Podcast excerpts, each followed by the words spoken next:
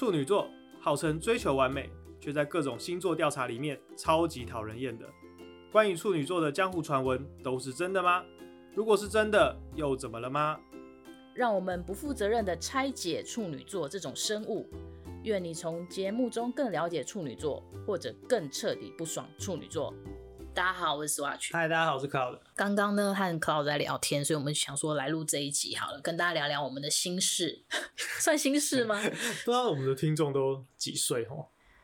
呃，我看后台是最大宗是。二十二岁到三十岁之间哦，那这几趟可能会没有什么共鸣。算了，提早让你们认识一下中年危机的看清社会的现实是什么。因为我们两个都大概是三十后半的一个年纪，那我们刚好是聊到，就是说最近工作上的一些感受吧，或者是在这一段期间进入到三十多岁之后，对于工作上会有一种危机意识吗？就是那个感觉，会觉得你现在做的事情好像越来越驾轻就熟，越来越轻松。可是你突然会觉得，那我我好像没有达到我理想中的目标。例如说，可能每个人的理想目标不一样，可能升官，或是发财，或是名利，或者是我斜杠了哪些事情，就是好像会处在一种突然意识到说，天哪！我就算努力了那么久，然后我觉得我自己好像蛮优秀的，可是到最后我终究还是不够优秀。简单来说，就是各位，当你进入到三十岁后半的时候，你会一直觉得自己好像其实没有想象中的这么的好。对，我们刚刚讲说嘛，你可能会看到很多你觉得哎、欸、这个人还不错，也蛮厉害的，然后一看发现哇，他怎么年纪这么小啊？嗯，然后你就会想说奇怪，我在他这个年纪的时候，我都在干嘛？为什么他已经这么厉害了？对。的这种感觉，那但我觉得其实这会是一件蛮自然的事情。也许有三十多岁的听众跟我们一样年纪的听众，也许你会有一样的共鸣。但我来说，我觉得其实我身边有遇到很多个像这样子的，也许不用到三十后半、三十前半的时候，其实你就会突然觉得，有一天突然觉得自己好像在做一些。很没有意义的事情，或是很没有挑战性的事情，甚至怀疑说，其实我以前觉得我想要的功成名就，会不会其实我根本不是这块的料，我根本达不到这件事情。我举个例子，我有个大学同学，然后他算是一个还小有名气的一个经营了一个粉丝团，大概六万多人，所以他每次发文啊什么的都有可能两三千的按赞啊，或者回复这样子。然后还出了一本书，有一些演讲。那有一天就看到他的私人账号，他就说他突然在想，觉得自己现在在做这些事情到底有什么意义？他有没有为这个社会产出什么样的贡献？然后同样年龄的人好像都已经做了很多很有意义的事情，他到底在干嘛？那当然，他最后自我解嘲是说，他觉得这可能就是所谓的中年危机，或是中年的焦虑等等的。所以我想说，这其实好像其实大家都会这样子觉得，当你进入到这个年纪的时候，都会有这样子的焦虑。我我很认同是，尤其是刚刚提的前面提到，就是说对于现在很多事情，其实有一点点的驾轻就熟的时候，你有时候会觉得自己好像是靠着一些小聪明在过日子、过生活，就是啊这些事情可以啊可以啊，我我大概都知道怎么处理了，就算做得不好，也不会差到哪里去。但是这样会随之而来带给自己一种很安逸的感觉，就是我可以，我可以持持续这么安逸吗？我是不是应该要逼自己去做出一些更困难的挑战？但是做这些困难的事又觉得啊好累哦的这种感觉。对，某一部分是怕累，因为我某一部分我觉得我在想，我们是不是觉得人生不管是成就或是成长一定要是一条左下到右上的直线呢？我觉得我后来这因为这件事情，我自己也纠结了一阵子，然后我给自己一个呃，也不能说释怀了，我给自己的一个解释是，其实你刚出社会的时候，那段时间是最辛苦的时候，因为可能很多事情什么都不会，你会受到很多的挫折。然后很多的不知道该怎么办，求助别人也好，自己去学习，自己去摸索也好。但是就是因为这些挫折跟这些让你的摸索，所以你感受到了你真实的一个工作上的存在，或是一个所谓的存在的意义。也就是你必须透过挫折、痛苦，去感受自己正在成长、正在活着的这种感觉。但是当你可能进入到了呃这个年纪之后，我觉得不一定是说你的工作更简单，或者是说你更驾轻就熟。我觉得可能随之而来的是你的心态上面其实更豁达了。以前可能对于你在工作上的一些困难，你会因为这个困难而吃不下饭，去加班，去想很多，睡不着。可是也许到了这个年纪之后，你遇到什么困难，对你可能很很苦恼，不知道该怎么办。但是你下班就下班了，这件事明天再说吧，反正事情总能解决的。所以你的心态上面，我不觉得不是真真的就安逸或是摆烂放掉，而是你开始懂得怎么去切割工作跟生活。而这样子的切割过了一阵子之后，你突然觉得说，哎、好像我没有像以前年轻的时候的那种紧张的感觉，那种随时都觉得自己要被人家取代掉的这种感觉。然后你就会再开始又反思说，我是不是过太安逸了？我是不是就是没有像人家呃？中国的那个什么狼性，狼性，或是那什么九九六六嘛，就是每天要上班九个小时，然后一周要上六天的这种这种感觉，就会觉得自己是不是堕落了？看到别人成功，是不是因为他真的很努力的这种状况，在怀疑自己？对，我也是一直在两方面一直在跳来跳去，在想说到底哪一个才是对的？因为像说你可能你现在做事真的没有以前的热血，以前就觉得说我要拼尽全力，每次都给一百二，就算给百分百好了。你每一个案子都给百分百，你什么时候要充电？嗯，因为如果你把每一件事情都想得很热血的话，好像我觉得是没有伸缩空间。你自己，你对你自己的状态也没有一个比较舒缓的空间，没有弹性，你会让自己变得没有弹性。这件事情，我觉得好像也是蛮危险的。这是我一方面的想法，可是另外一方面我也会想说，那你以前都可以那么热血，为什么现在不行？你是不是老了？你是不是怎样？你是不是怎样？就是我在于一个是充电和是不是老了这两件事情 上面一直有点摇摆不定。我现在到底是哪一个这样子？然后之前也有朋友跟我，我们一群人聊天是差不多岁数在聊天，我们就聊到说，好像到了一个状态叫做 glad and hungry，glad 是 G L A D，就是开心。喜悦好的，and hungry 就是饥饿，就是现在状态好像是你没有什么不好哦，大家看你，或者是你甚至你看自己，你也不觉得说有什么非常严重要挑剔的事情，可是你就是觉得说我好像缺了点什么，我要去做，我现在很饿，我还是要去做点什么，但这个状态是，我觉得是三十几岁的人，你做事情有一点基础，或是你已经有一点。资本，或是有一点点，反正有一点点历练以后，好像蛮常需要面对的事情。你会觉得我们这一代人一直被恐吓吗？会啊，就觉得小的时候就跟你讲说你要读书，不然你以后会怎样怎样怎样。然后可能国中的时候也经常说你要好好念书，考上好的高中。高中的时候也是你好好的读书，考到好的大学。大学的时候就告诉你说，北京大学的、清华大学的半夜三点大家都在念书。你现在不念书，以后会怎样怎样？开始工作之后，又要不断的拼命的被追赶啊，等等的，好像一路都是被恐吓到大的。那可能到了三十多岁之后，开始没有人恐吓你了，因为你已经成为了可能公司的一个中间的的干部，或者是稍微主管阶级的人，然后你开始自己恐吓自己。对，你开始人家会告诉你说：“哎、欸，我现在这么安逸。”我好像感觉做的还不错，可是我真的有不错吗？我会不会其实其实并没有想象中的这么的好？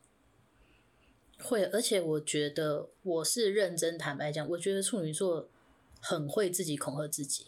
嗯，就是譬如说，人家在称赞你的时候，你会觉得说啊，没有啊，谁谁谁更好，谁谁谁更好，或者是当你没有拿到称赞，你觉得我自己做的不错，可是你没有拿到称赞的时候，你就会觉得说一定是我不够好。嗯，然后一直。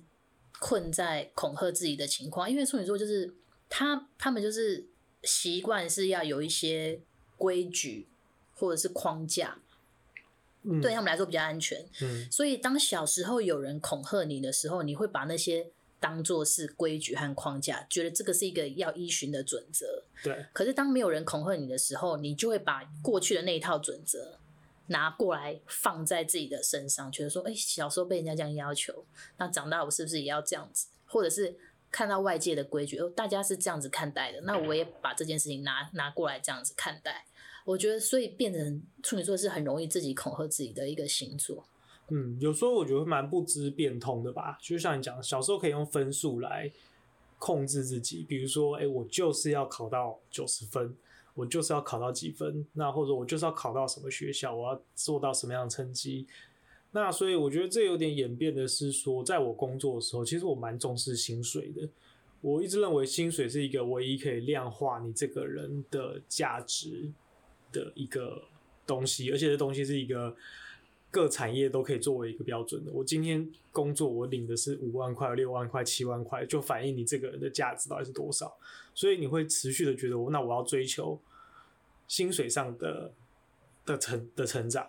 那变成是当有这个数字比较的时候，你就会好像就会开始跟同才去比较，说，哎、他现在领了多少薪水，他赚了多少钱，这个人现在怎么样了？那有时候的确就很像在自己恐吓自己啊，觉得你是不是做的不够好，所以现在还拿不到多样怎么样的薪水，过不了什么样的生活。某方面其实是真的蛮蛮痛苦的。对，而且讲到薪水问题，我也心有戚戚焉，就是。因为你会觉得说薪水是拿来衡量自己的，可是说实在话，你谈薪水有很多，坦白说有各式各样的因素，它不单纯是因为你的能力而评断，它有包括很很多不同的机运也好，政治正确也好，各式各样都好，那些都会被计算在里面。可是当你只是拿一个绝对值，就是诶，我的薪水怎么好像比人家低的时候，其实。如果你一直困在那里面，其实蛮痛苦的。你哎呦，我们有在前面有哪一集有讨论过这件事情吗？我忘记了。就是前一阵子不是有个电影，那个同学麦纳斯。嗯。他其实我觉得这部就是在演给一个像我们这样年纪，也许他可能稍微年纪再大一点点啊，大概在落在四十岁左右的一个年龄，那可能特别就针对男生会再更有深刻一点的刻画。那我我那时候看完，我的感觉就是，其实我们从小到大都一直这样子被恐吓、恐吓、恐吓，告诉我们要努力才能够成功。可是其实从来没有人告诉我们说，你可能努力了，但不会成功。对，我觉得这是一件还蛮重要的事情，你必须去学着接受努力，但有可能不会成功，甚至是告诉自己，其实你并没有想象中的这么的好。但是没有关系，因为大部分的人都跟你一样，是属于这样子的人。我们其实就是很平庸的一群人，但是我们必须懂得接受这件事情。我觉得这一时之间很难接受啦。我会觉得很难接受，是因为每个人都嘛幻想自己长大以后是一个很不凡的人。对，谁会一直想要说说？我觉得其实我长大就是一个不确定这件事情在处女座身上会不会有特别强烈的，因为你会觉得说，对，我从小到大就照着大家告诉我你应该怎么做，大家告诉我说你要念书，好，我就去念了；大家告诉我说你要考试要考好，我也考好了；大家告诉你说你要有上高中、上大学、找工作要认真工作，然后努力工作，你都觉得哎、欸，我都做了、啊，怎么最后我并没有变成我想象中的那样子的人？那个落差感好像会蛮大的，对，甚至像我们讨论过的，也许有些星座或者有些特质的人，他就是没有在跟你走这条路，他就是走了一个很奇怪的歪路，就他发展的可能更好。对，然后你这次就觉得说，你反而会觉得我循规蹈矩的乖宝宝，我的我不是都照使用手册在讲吗？在做吗？对，其实我为什么不照使用手册的人，反而获得日子过得比我好？没错，然后觉得到底出了什么差错，发生了什么事情？对，但我觉得，嗯，或许就是慢慢的，你要学着接受。一方面可以学着接受，但我觉得二方面也许是告诉自己，不要轻易的就放弃掉这件事情吧。因为我觉得，就算三四十岁，其实很多人三四十岁开始创业或者做别的事情，最后也做得很好。对，我觉得重点是你，你，你想要怎么做，而且我觉得每个人的阶段。就是不太一样嘛，有些人就是他就是很厉害，他二三十岁就功成名就，但他后面其实功成名就人背后也有他要处理的问题，这是我们看不到的。我我最呃，我下周下周下下周忘记了，四月的某一天，嗯、接下来我要去刺青。哦，人生第一次就是刚好有个机缘要去做刺青，欸、然后哎。欸因为我认识克劳德很久了，嗯、他给我的印象一直都是乖宝宝，呃、就是他可能内心很坏，内心是个 bad boy，可是他的外表就是他给人他想要给人的形象。都是那种白白净净，然后乖乖的样子。然后我最近就是一直看到他有一些改变，比如说，比如说耳环左挂啊，那种类似那种，大家以前会觉得说，哎、欸，好像有点微叛逆哦，不是没有到叛逆，是有点微微有个性的那种感觉。然后他刚刚又讲到他去刺青，我我还蛮惊讶的。我觉得好像年纪到，可能想做一些不同的改变吧。我觉得是这样子吧。Oh. 对，那我要讲的是说，我刺青，我想要刺的东西，因为我之前可能以前可能想过，但我一直觉得我找不到一个我最想要的图案。嗯，那我觉得图案不能是没有意义的，它一定是要某种具有代表性的意义，我才要把它留在身上。后来我想了很久，然后我最后找到了一个东西是，呃，大家不知道，大家。不知道大家知不知道，毕卡索有一个一系列的作品是一笔画的图案，就他画的，比如说企鹅啊，或是牛啊等等的动物，但是就是用一笔去完成的。那其中有一个动物是蚱蜢，对，一笔完成的蚱蜢。然后我想要刺那个在身上。那那个的概念就是，大家小时候有听过一个童话故事，就是蚂蚁跟蚱蜢的故事，就是蚂蚁就是。春夏秋的时候都很努力的在工作，然后对让自己可以过冬。然后蚱蜢就是一直玩乐，一直玩玩乐很开心。到冬天的时候就饿死了。那我想吃那蚱蜢，就是想要提醒自己，就是不要成为那样子的蚱蜢。你为什么不吃蚂蚁？你要吃蚱蜢？因为因为他没有，因为他没有画蚂蚁。因为蚱蜢这个印意象是。不好的、欸，对对对，所以要提醒自己不要变成那个样子。没有，应该说，那你我希望那我知道，你那个之后画上去之后，你要画一个叉。没有，因为毕卡索没有没有那个蚱蜢，他没有画，他没有画蚂蚁。我我听过有人反转这个故事，嗯、他说。蚱蜢就是活在当下，他爽了三季，他最后一季饿死而已。那个蚂蚁前面惨了三季耶，最后只爽了一个一个冬天，而且那个冬天还不能出去玩乐，他只是在家里好好吃饱而已。我觉得那个人的反转非常的说服得了我，也是有道理。活在当下也不错啊。嗯，我觉得活在当下也也是好事情啦，也是一个好事情。这样子，我觉得。我觉得到了年纪大之后，开始慢慢觉得，对，我就是要活在当下。原因就是你发现你照着使用说明，却没有得到你要的东西，那我为什么不干脆就是活在当下，现在爽就好了？对。然后，哎、欸，我刚刚也想到你讲到刺青这件事，因为我以前呢，我也是跟你一样的观念，我有想过要刺青，可是我会觉得，我后来会觉得说，那个刺青可能任何图案我没有办法一辈子喜欢它，嗯，所以我后来就放弃这个念头，因为它又要有意义嘛。然后我，所以我看到刺青的人，我都会好奇，我都会问说：“哎，这个是什么意思？什么什么？”然后我有问过一些让我觉得很感动的答案。有一个人他刺在他的手腕，很像刺一个手环一样，是一条线，然后有有那个心电图的感觉。我说：“哎，你这是心电图，好特别哦。”然后他就说：“因为他妈妈早走，他说那是他妈妈的心电图。”然后他会把那个图案拿下来，他想刺在手上纪念他妈妈。然后我那时候觉得我听到好感人哦。但我问过一个最酷的答案，这个答案那是一个设计师。然后因为设计师本来就很有一些设计啊，一些象征符号，他们很懂这种符号学的东西。然后我就看到他手上刺的东西是一排螺丝，然后我就问他说：“哎，这个是有什么意涵吗？”没有啊，就好看而已。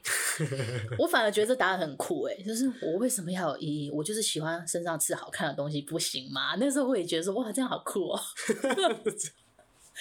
我是一个很极端的，你要么就很有意义，要么你就跟我讲真话，来直的。所以可能最讨厌是他讲讲了一个意义，跟你觉得这东西根本没有意义吧？对对对对，中这是中间值，我反而会觉得，嗯，真的假的？你是不是在糊弄我？那所以这样你还你还是不会想吃吗？挑一个好看的图案就好了。还好，我目前我目前还好。你有考虑在手腕上刺一个 Swatch 手表吗？这样子以后我自我介绍只要把手比起来就好了。因为我觉得我这几年慢慢的有一种个性，就是很很看机遇，或者是会觉得有一些什么样的赛出现的时候，会让我觉得说，哎、那我来做这件事情。因为刺青可能一直以来都有想，但是都没有去执行。一来是说我没有想要的图案，那二来是说我。不知道这个东西要交付给谁？你说交付给一个呃，人家说这个刺青是不错，什么时候我会只会觉得说，我真的要把这个东西交付给他吗？这样子的一个问号。那后来这个图案是因为有一次在跟一个朋友讨论的时候，他要去刺青，然后我们只在聊说，诶，那如果是我会是刺什么？然后就找找找找，想了很久之后想出了这个图案。那时候觉得说，哦，那好，如果未来我要刺青的话，我应该会刺这个图案。然后。确定要是因为以前我有一个以前的同事，然后后来转行去做了刺青师，然后有一天在他在 Facebook 上面刚好他他很喜欢泰国的一个香氛的东西，然后但因为现在疫情关系他不能去泰国买，所以他就。他就他就上了那个那个那个香氛的电商，然后发现他没有办法配来台湾，但他就真的很想要，所以他就私讯那个泰国的小编，然后泰国小编就说他愿意帮他寄到台湾，他就问说，哎、欸，那有没有人要凑团这样子？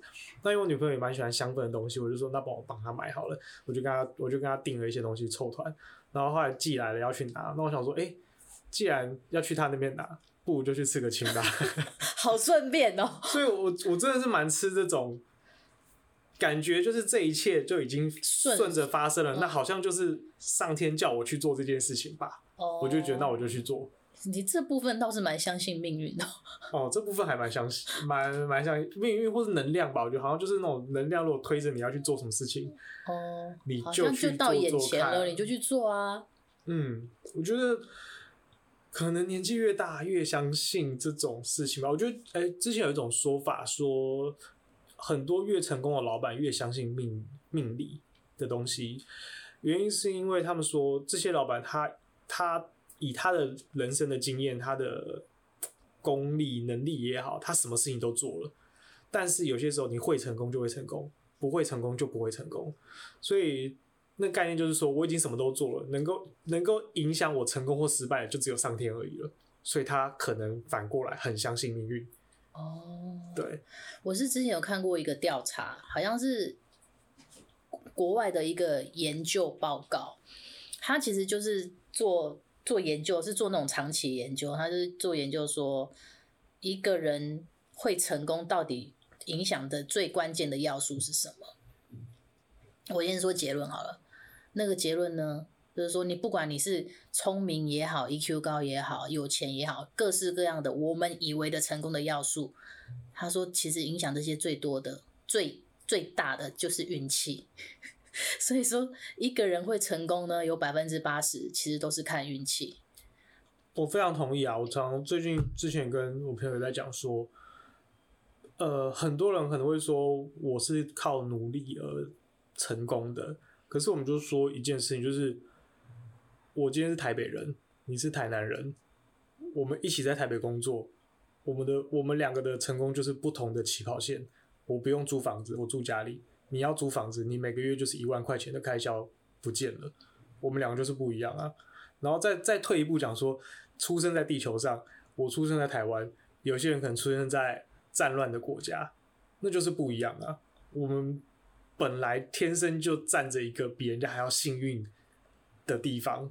所以，任何的成功，我认为的确很大部分跟运气有关。对，同样是贾博士，如果他今天出生在非洲，他可能就不会是贾博斯。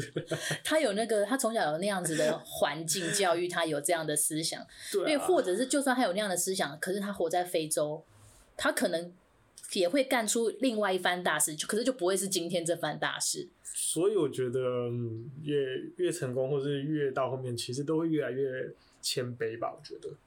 对，好像其实越成功的人，通常都会越谦卑，因为他们会觉得说，成功好像真的不是靠自己，成功是很多因素造成的，而他刚好只是被大家推出来的那一个人。对，嗯，没错。有一句话说，成功的故事只有一个，但失败故事有一百个。成功的人一定会说，我很努力，我很打拼，我工作时间比人家长。每一个成功人都都这么说，可是每一个失败的人可能都有不同的不同的问题啊。我可能在我快成功的时候，刚好资金就是进不来；可能在我很努力快要成功的时候，我家人有人过世了，我必须回去照顾他；在我很努力要成功的时候，我刚好出车祸了。所以，对啊，成功的故事只有一个，但失败故事有好几百个。而且我之前看到人家讲说，你看那些访问成功人士的人啊，他们讲那些例子啊，都是废话。你真的要从成功人士的身上学东西，要听他们讲失败的例子。嗯嗯嗯，对，因为失败才有经验可学。嗯，你你听他们光是听他们讲成功的例子的话，是是听不到可以学的东西。而且你也很难，你很难复制。我也觉得很认同。对。嗯，我觉得应该有一个什么单位来办一个失败者讲座。我觉得要对，就是请一堆创业失败的来讲这些故事，他怎么失败，为什么失败这样子。对，我觉得蛮好的，因为我他就可以分享，大家就是我觉得那个是基于一个分享啊，不是嘲笑啦，就是基于一个分享，为什么会这样，为什么会这样？也许好，甚至可以做对照组，明明这个人他准备的条件和成功的人就是一模一样啊，那差在哪里？对啊，而且我觉得同样，比如说，假设今天有一个什么案例分享大会，好了，假设有一个人要分享他一个很悲惨的案例，我觉得好像比我比我比比起分享成功案例，好像更吸引我哎。对，嗯，因为才知道怎么样不要去踩到那个雷啊。对。大家都很很希望趋吉避凶啊，是这个意思。对对对，趋吉避凶，趋吉避凶。好了，那如果大家有什么样失败的案例可以分享给我，人生中失败的案例可以分享给我们。哎、欸，我是说真的，如果你愿意的话，是你分享给我们，然后我们可以在节目上好好讨论大家对于这件事情的看法，嗯，说不定有一些别的见解或什么的。没错，就像蚱蜢一样，就像蚱蜢，你觉得是要提醒自己？要乐天活在当下呢，还是要提醒自己不要太不要那个不要懒乐？到我们的社群里面，我们来投票。你想要当爽三季的蚱蜢，还是还是还是爽一季的蚂蚁？好，好，就这样，谢谢，拜拜。拜拜。